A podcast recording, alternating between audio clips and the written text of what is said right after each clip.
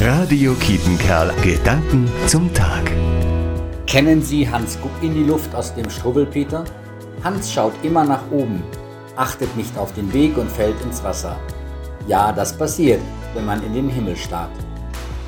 Ich schaue auch gerne in den Himmel. Ich liebe die Weite und das Blau. Meine Gedanken fliegen dann, ein schönes Gefühl. Doch ich brauche dann manchmal jemanden, der mich in die Welt zurückholt wie die Jünger in der heutigen Schriftlesung am Himmelfahrtstag. Wie Hans guckt in die Luft, starren sie in den Himmel, wohin Jesus verschwunden ist. Sie denken, das war es, jetzt ist er weg, endgültig. Bis sie jemand zurückruft, was starrt ihr in den Himmel? Christus wird wiederkommen, ihr seid Zeugen für ihn. Zeugen für Christus sind keine Himmelsträumer, sondern Weltverbesserer im besten Sinn. Weil sie um den Himmel wissen, tun Sie beherzt das Gute. Einen schönen Himmelfahrtstag wünsche ich Ihnen, Johannes Ahns, Coesfeld.